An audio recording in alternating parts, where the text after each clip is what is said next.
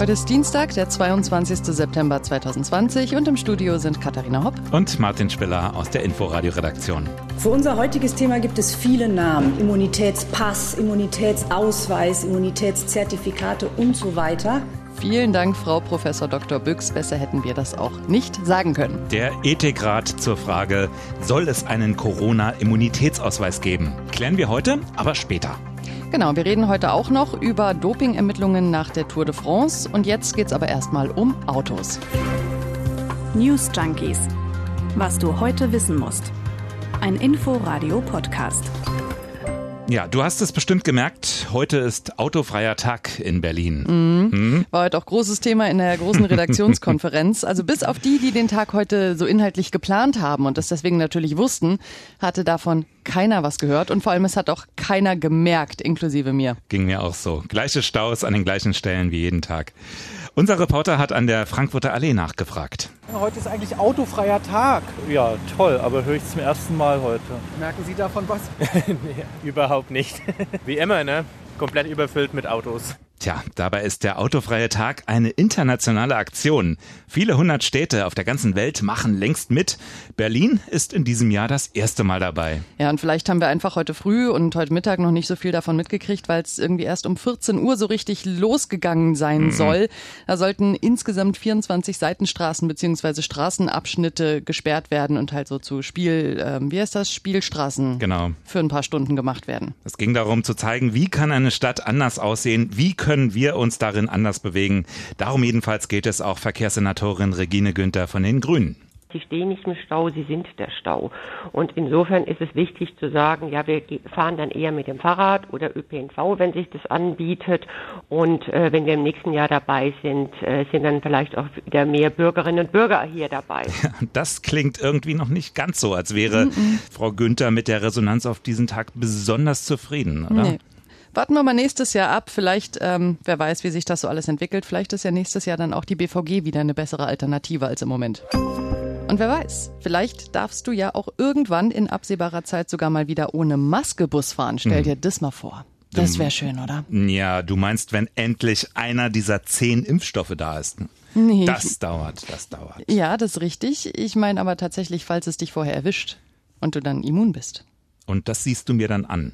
Ja, dann hast du entweder so einen Ausweis vor der Brust oder es wird dir auf die Stirn tätowiert. Da gibt es diverse Möglichkeiten, denke ich. Ich darf das, ich bin immun. Genau. So oder so ähnlich könnte das ja vielleicht laufen. Warum reden wir heute drüber? Weil der Ethikrat sich mit eben dieser Frage beschäftigt hat, macht ein Corona-Immunitätszertifikat in welcher Form auch immer Sinn. Dafür, dazu gab es heute eine Einschätzung. Genau. Ethikrat müssen wir vielleicht ganz kurz erklären. Weiß vielleicht nicht jeder, was das eigentlich genau ist? Ja, das ist ein äh, Gremium, das die Bundesregierung und den Bundesrat berät, eben in ethischen, gesellschaftsrelevanten Fragen.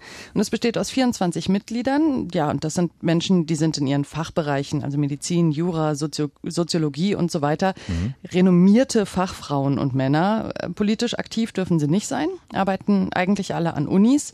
Und aktuell haben da auch äh, wirklich bis auf drei alle mindestens einen Professor Doktor vor ihrem Namen stehen. Ja, und äh, die Themen, mit denen sie sich beschäftigen, das ist wirklich ein weites Feld. Das geht von autonomem Fahren bis Abtreibung, Klonen, Big Data, also alles Mögliche. Ja, diesmal war es ja Gesundheitsminister Jens Spahn, der den Ethikrat angerufen hat. Spahn hatte nämlich schon vor Monaten darüber nachgedacht, einen Corona-Immunitätsausweis einzuführen. Ja, und da wollte er eben mal die Meinung einholen. Und der Ethikrat hat es sich nicht leicht gemacht, so viel sei schon verraten. Die Meinungen gingen auseinander. Am Ende stand es genau 50-50. Mhm. Wir haben sie vorhin schon mal kurz gehört. Die Vorsitzende des Ethikrats, stellen mhm. wir sie noch mal kurz vor, Professor Dr. Alena Büchs. Und sie hat das äh, vorhin so zusammengefasst. An der Frage der Immunitätsbescheinigung entzünden sich nun mal tiefe Debatten um den richtigen Umgang mit Risiken, um Fragen von sozialer Gerechtigkeit und Fragen kluger Regulierung. Wir können und wollen die verschiedenen Positionierungen nicht zudecken und haben deshalb zwei Positionen A und B in pointierter und transparenter Art und Weise ausgearbeitet. Ich muss sagen, in, in Zeiten starker Positionen und starker Meinungen finde ich das eine sehr, sehr angenehme Herangehensweise. Ja, Mut zum Abwägen. Ja, hm. genau. So, dann fassen wir mal kurz zusammen. Grob gesagt, äh, Gruppe A sagt, so ein Immunitätsnachweis kann perspektivisch dazu führen, dass es wieder mehr Normalität gibt, mhm. weil Menschen, die immun sind, dann halt wieder normal arbeiten können, ausgehen, die Wirtschaft ankurbeln, aber auch ohne Probleme als Ärztin oder Krankenpfleger arbeiten. Ja, aber das kann eben immer nur ein Teil der Gesellschaft, ne? Also Teilhabe für einen Teil der Gesellschaft, eine Normalisierung des Lebens für einen Teil der mhm. Gesellschaft. Ist doch am Ende die reinste Zweiklassengesellschaft. Genau oder? das ist das, was Gruppe B sagt. Mhm. Die sagt, das Risiko ist einfach viel zu groß, dass das eine Riesenungerechtigkeit wird, wenn nur ein Teil der Gesellschaft reisen darf, zur Schule gehen darf, in Konzerte.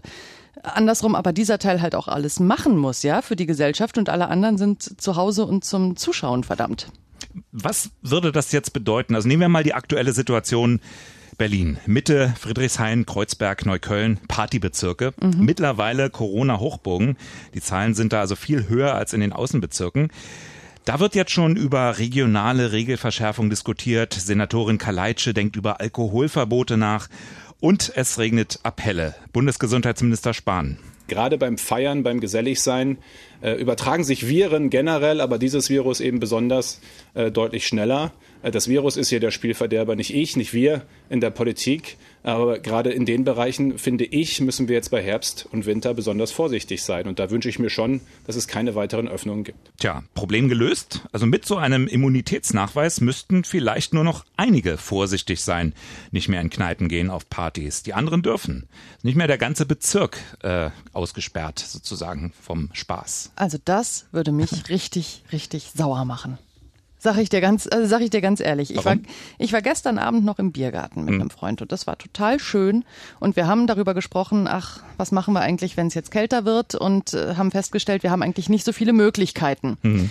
Wenn ich jetzt aber wüsste, ich habe diese Möglichkeiten nicht im Herbst, Winter, andere aber schon. Mhm. Und zwar, weil sie unvorsichtiger waren als ich im Zweifelsfall, weil sie sich eben nicht so an die Regeln gehalten haben wie mhm. ich. Fände ich nicht fair. Nee. Ja, aber du bist eben vernünftig, ja.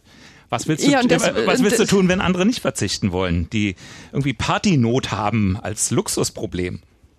Keine Ahnung, aber das ist ernsthaft. Das ist dann nicht mein Problem, wenn manch anderer sich irgendwie da nicht zurückhalten kann. Ne? Deswegen mhm. will ich nicht draußen vor der Kneipe stehen und reingucken und nicht rein dürfen.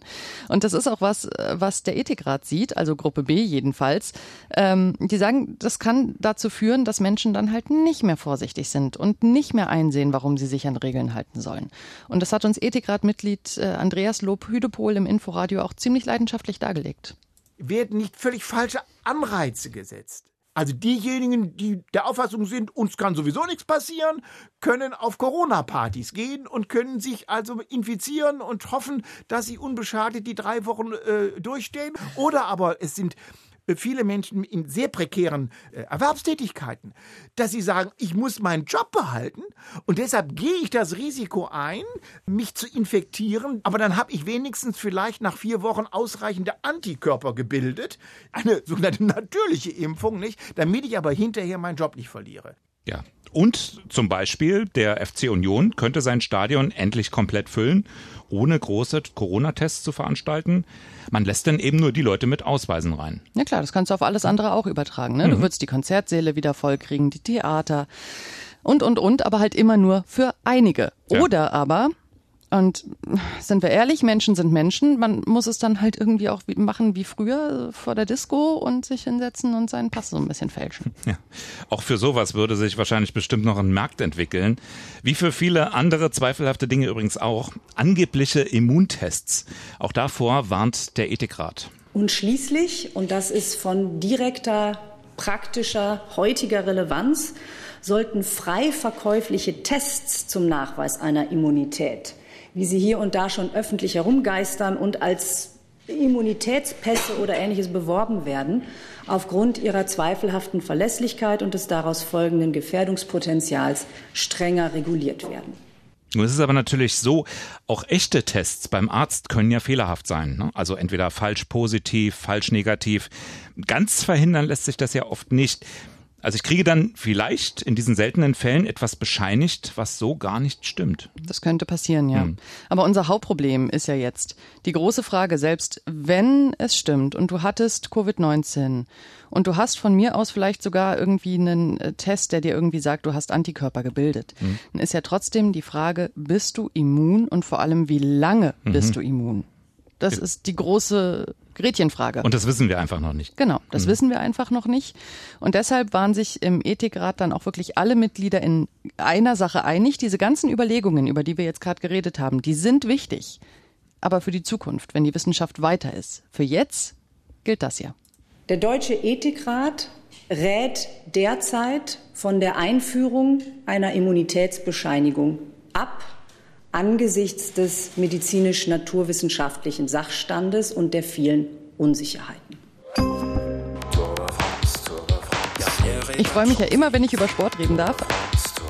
Aber heute ist der Anlass nicht so toll.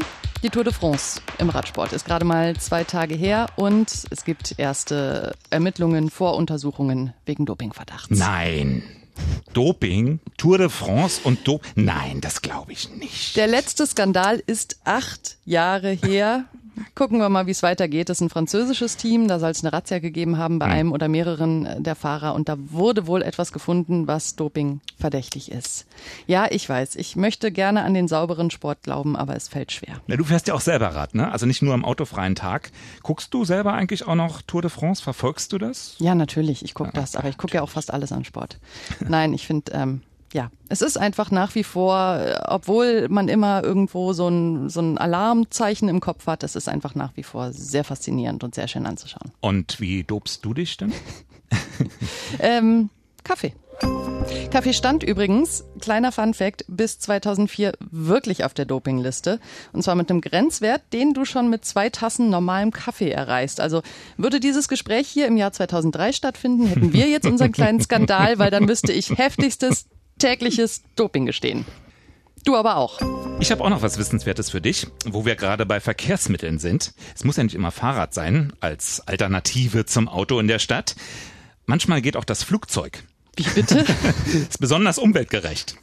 Zur Schließung des Flughafen Tegels nämlich, am 7. November ist das, da bietet die Fluggesellschaft Eurowings Flüge an, von Flughafen zu Flughafen. Alt und neu, also von, vom BER nach Tegel und auch zurück nach Tegel. Super, ne? Das hält sich da im Kopf nicht aus. also ja, Was denn? natürlich, also es geht darum, man guckt sich das alles nochmal an und mhm. Nostalgie und von oben und so, ne? Und vor allem im Dunkeln, ne? Also Start ist 19.25 Uhr im November. Entschuldigung, aber was da in die Luft geblasen wird, das ist doch, also. Ach, nee. nee, 20 Kilometer Flug ab 88 Euro und schneller als ein Taxi. ja, nee, fällt, fehlen mir die Worte. Wir äh, haben sie bis morgen wiedergefunden. Die News Junkies erreichbar auch per Mail newsjunkies at inforadio.de. Genau, und abonnieren könnt ihr uns natürlich auch sehr gerne in der ARD Audiothek, bei Spotify und was weiß ich wo. Bis morgen. Bis morgen. News Junkies. Was du heute wissen musst. Ein Podcast von Inforadio. Wir lieben das Warum.